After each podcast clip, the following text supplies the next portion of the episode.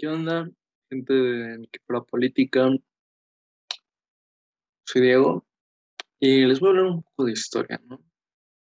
En particular, más en este tema sobre la ilustración en Hispanoamérica. Pero antes de esto me gustaría dar un poquito de contexto filosófico, ¿no? Hasta de interpretación. Una suerte de premio. Bien, es que, ¿por qué, ¿por qué hablar de historia, no? En este mismo programa pues bueno, yo daría una respuesta un tanto utilitaria. No me gusta tanto ver así las humanidades, pero es que la historia nos permite comprendernos. Y sobre todo nos permite saber quiénes somos, por qué estamos parados donde estamos, en nuestro tiempo, en nuestro momento. Es decir, muchas veces la forma en la que interpretamos el pasado es la forma en la que moldeamos el presente y en la que proyectamos el futuro. Y ahí que luego algunos condenan que la historia se repite, o bien que lo usan como argumentos para justificar sus acciones políticas o económicas. Piensen en quien quieran. y bueno, eh, a mi interés particular, esta plática, esta exposición de ideas, pues justamente va a seguir esa línea. No va a ser tanto mencionar que como pasó, ah, como fulanito hizo tal cosa, logramos esto, ¿no? No. Aquí más bien espero problematizar sobre la historia y sobre las condiciones del país y del continente en general y también cuestionar la forma en la que la entendemos y sobre todo la que la interpretamos, ¿no? Porque hay muchas líneas de pensamiento en la historia. Y esto es lo que podemos pensar como la interpretación histórica, la misma filosofía histórica. Así que entonces voy a proceder. Voy a mostrarles una brevísima exposición, nada más tiene algunas imágenes para ilustrar y voy a continuar hablando.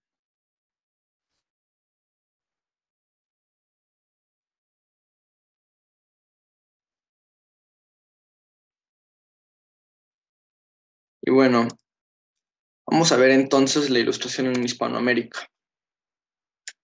Que es, pues bueno, algo curioso porque la ilustración, siendo el fenómeno pragmático de pensar que la razón lograría ayudar a los pueblos y llevar una consigna única de progreso al mundo, ¿cómo terminó siendo esto en América?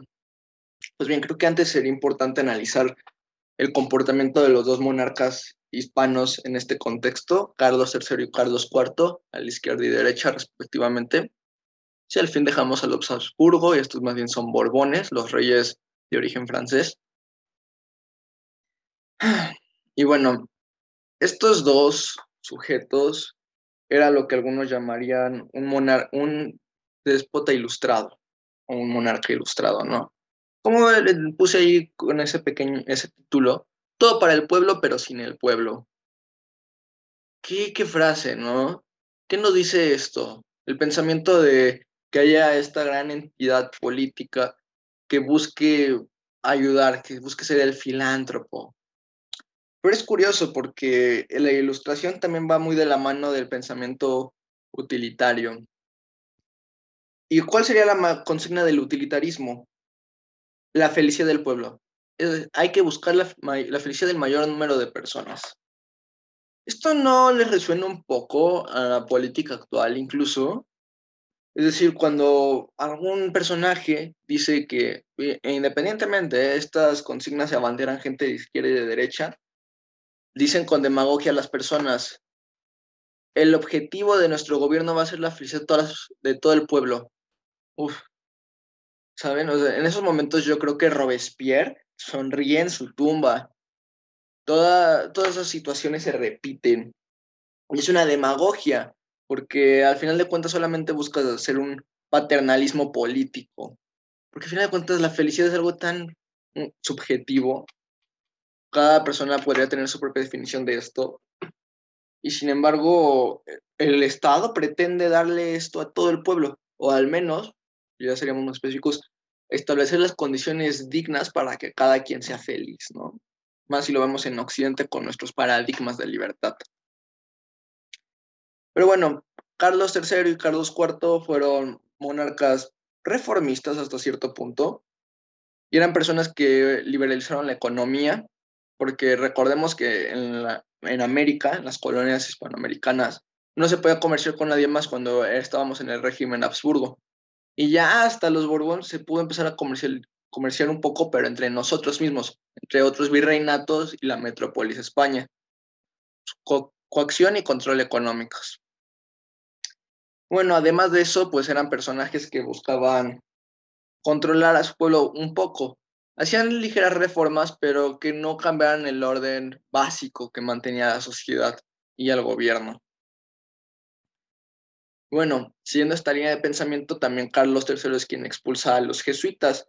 Evento importante porque empieza a generar también más resentimientos sociales. Los jesuitas habían sido una de las órdenes pues, que más apoyo había dado a, a España, que representaban al Papa, y también habían sido importantes misioneros y por decirlo de alguna forma conquistadores en América. Pero hasta ellos no se van a llamar conquistadores, sino misioneros, pero pues ya sabremos, ¿no?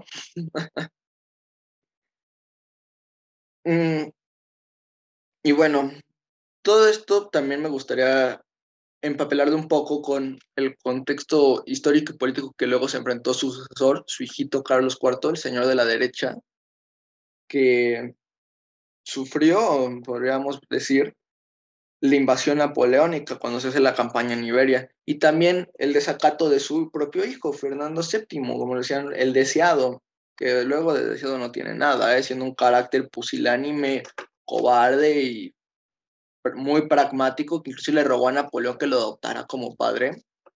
Pero chismografía histórica aparte.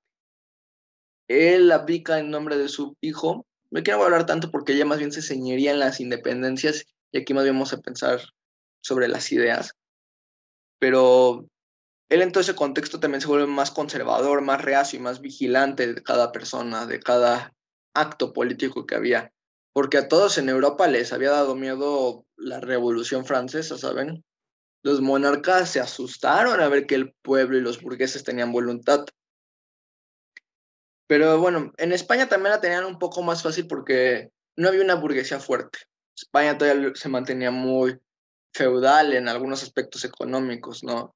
Si lo vemos desde una perspectiva materialista, su economía no ha evolucionado mucho, era la economía del conquistador, mantenerme de mis posesiones y lo que éstas produzcan. Mientras en el pueblo base originario puede ser un, principalmente un militar y un pequeño comerciante.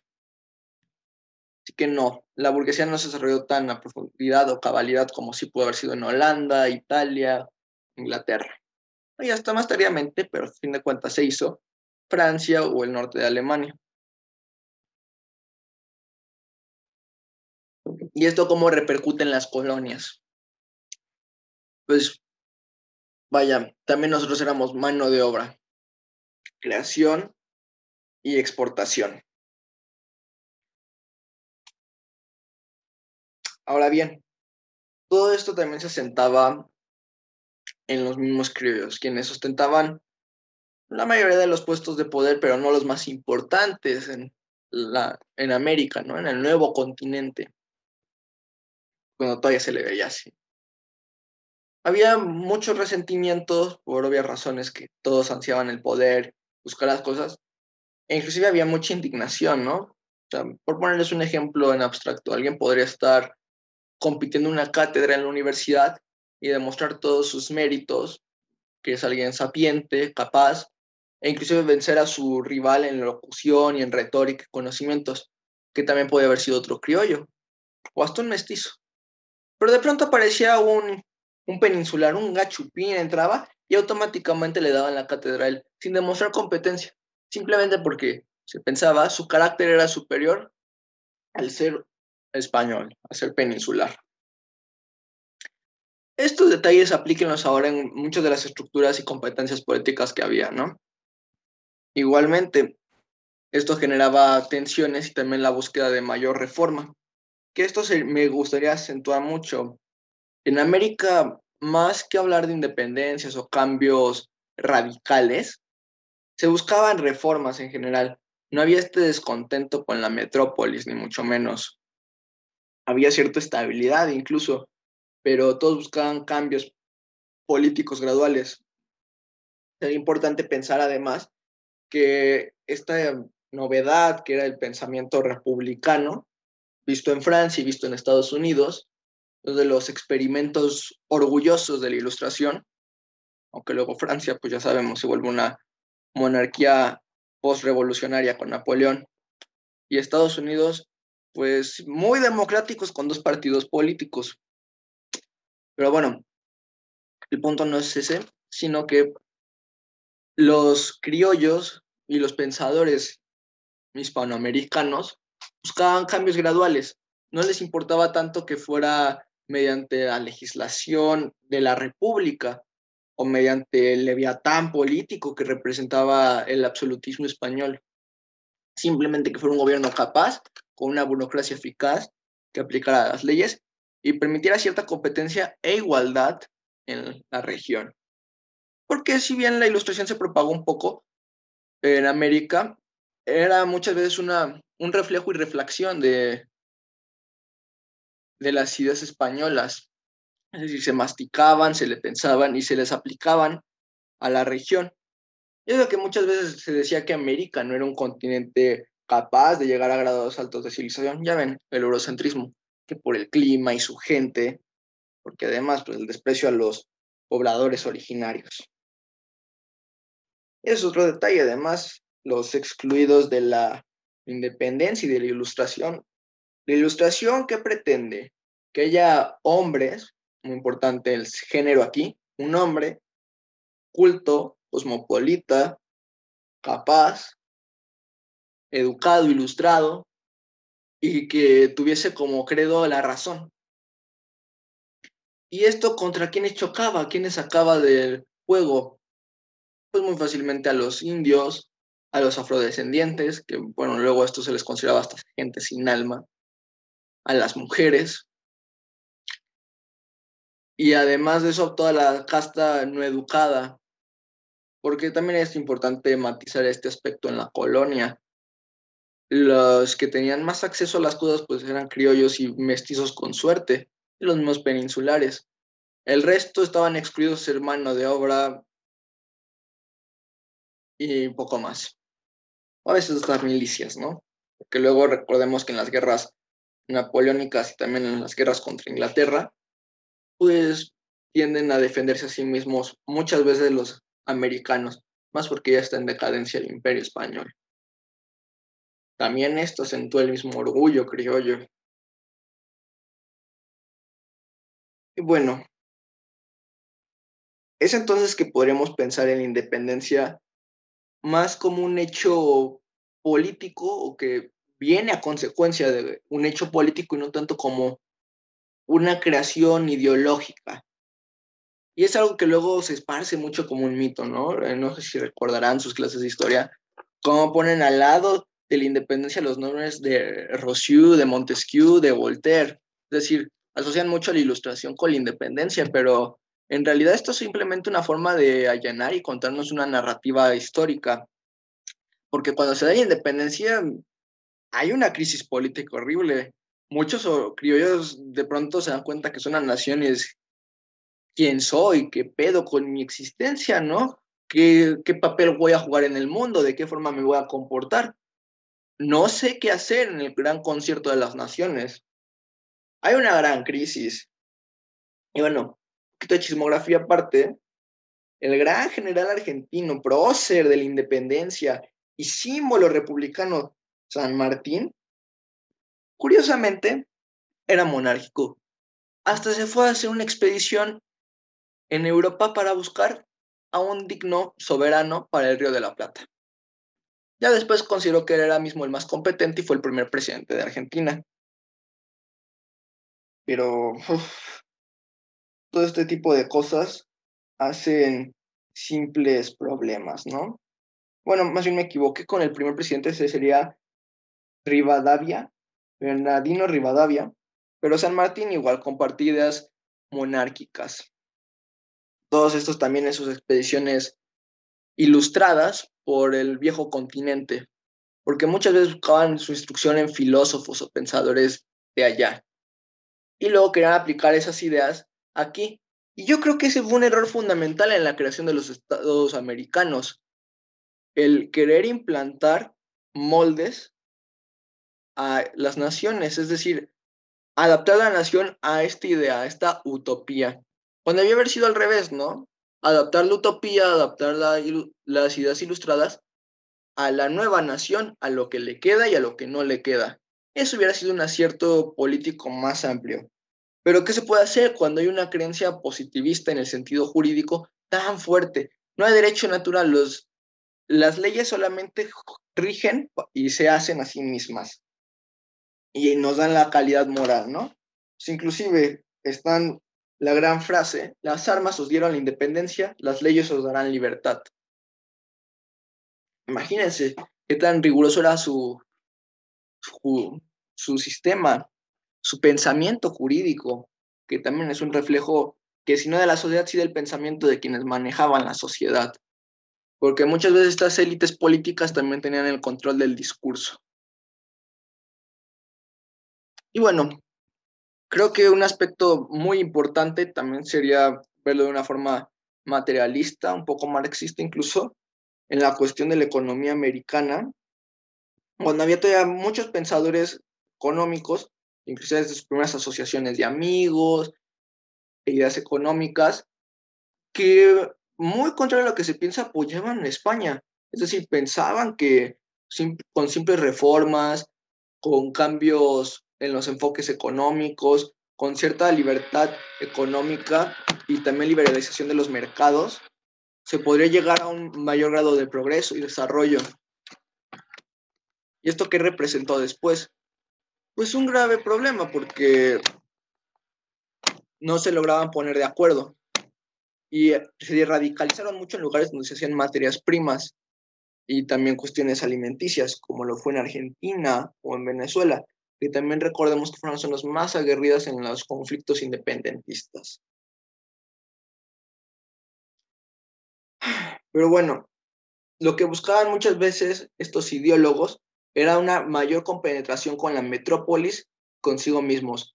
Y con diversos discursos, ¿no? Algunos con el libre cambio, otros con un proteccionismo muy fuerte, pero todos, sin lugar a dudas, con la creación de un imperio mercantilista breve definición de mercantilismo, una gran intervención del Estado en la economía para fomentar las relaciones que hay entre comerciantes, entre los mercados, entre la misma moneda, es decir, la acuñación de estas el control de la inflación.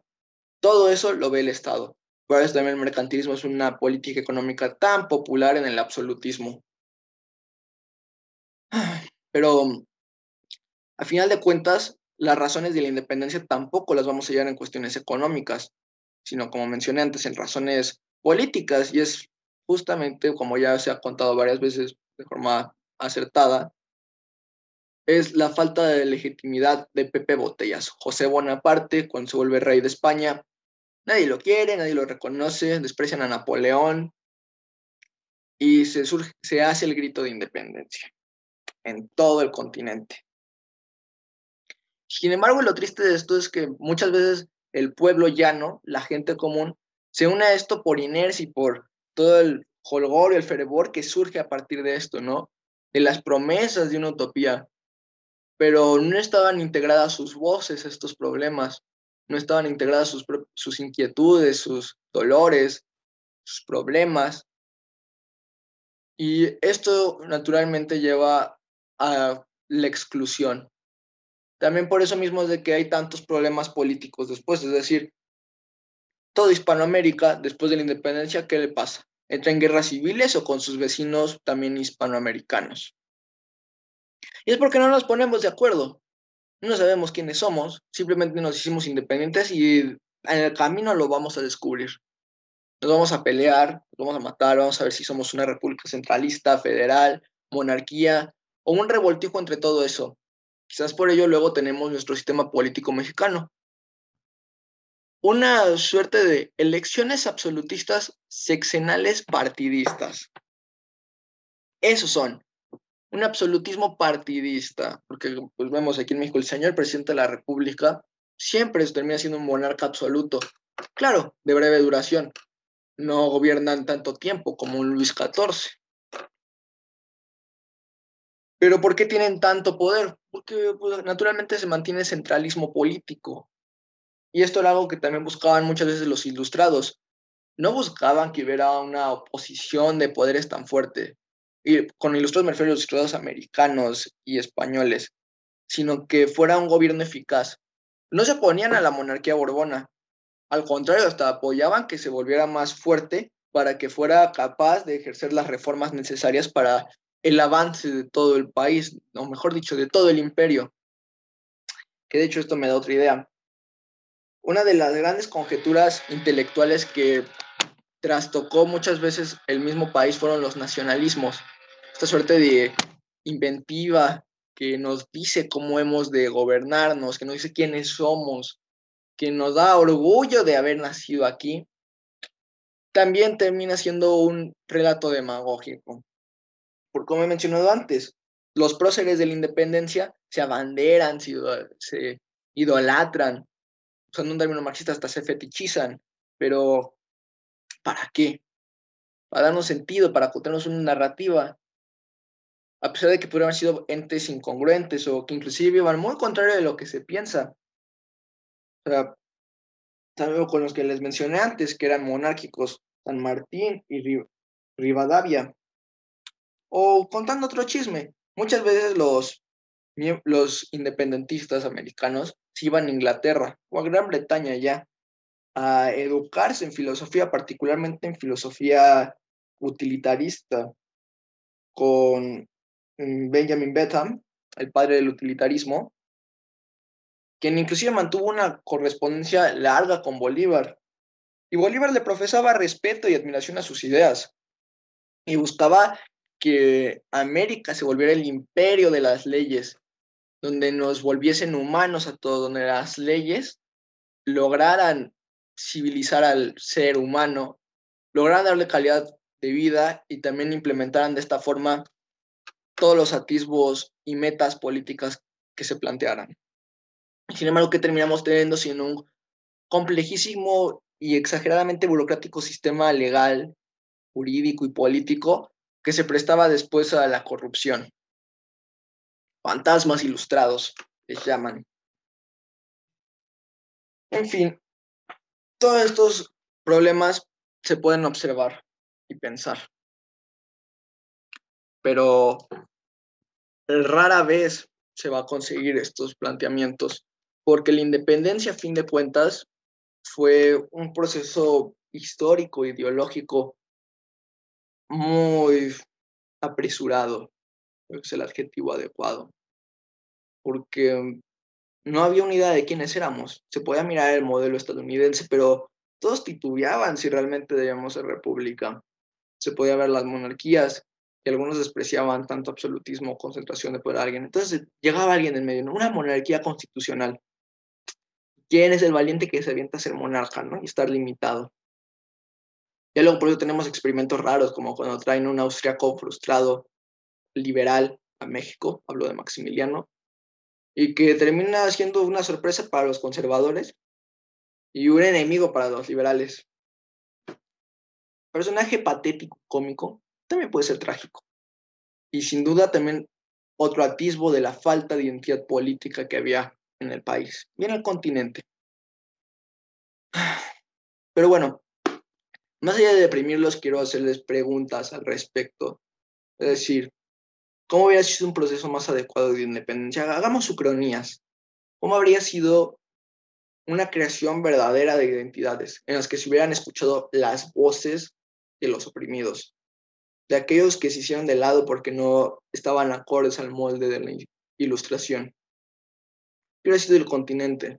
Porque lamentablemente para la ilustración aplicada en América, nosotros no teníamos esta homogeneidad que sí se podía haber tenido en Francia, donde había un idioma en común, una historia en común, una religión en común en su mayoría, como el catolicismo, o en Estados Unidos, donde la mayoría eran exiliados políticos, protestantes o reformados, pero a fin de cuentas inconformes con la Iglesia Católica, y donde tenían la promesa de ser grandes propietarios económicos. También había cierto sentido en común. Y justamente también había una enemistad con los indios tremendi y estaban excluidos. Pero en cambio en América, en América hispana, que había, había mestizaje, había combinaciones culturales, se trababan relaciones a veces de guerra, a veces de comercio, de protectorados o de simple paz con los indios. Se mantenía también un gran comercio esclavista. Y además, pues recordemos la opresión a las mujeres, ¿no? Por su nula vida política en aquel entonces. ¿Qué hubiera pasado si se integraban esas voces? O al menos intentaban escucharlas. Y sin embargo, representaban la mayoría de la población, los mestizos, los indios, y la mitad de la población también, las mujeres. Y todo eso quedó comprendido por los grandes pensadores y políticos americanos, porque recordemos, muchos de los políticos, de los primeros políticos que hubo en, los, en las jóvenes naciones, también fueron ideólogos, fueron escritores, fueron pensadores, fueron hasta filósofos del continente. Qué tan bueno es que quien ostenta el poder también maneje el discurso, ¿no? No sé, si creen que eso solo pasaba en el pasado, podemos ver las situaciones actuales, quien busca tener siempre el control del discurso en la política. Pero bueno, por eso tenía mi introducción al principio. La historia nos sirve para comprendernos. Pero bueno, dejo aquí mi breve intervención. Espero que haya alguna retroalimentación o alguna discusión. O si no, al menos haberles dado una crisis existencial histórica, con eso me voy a conformar. Cuídense.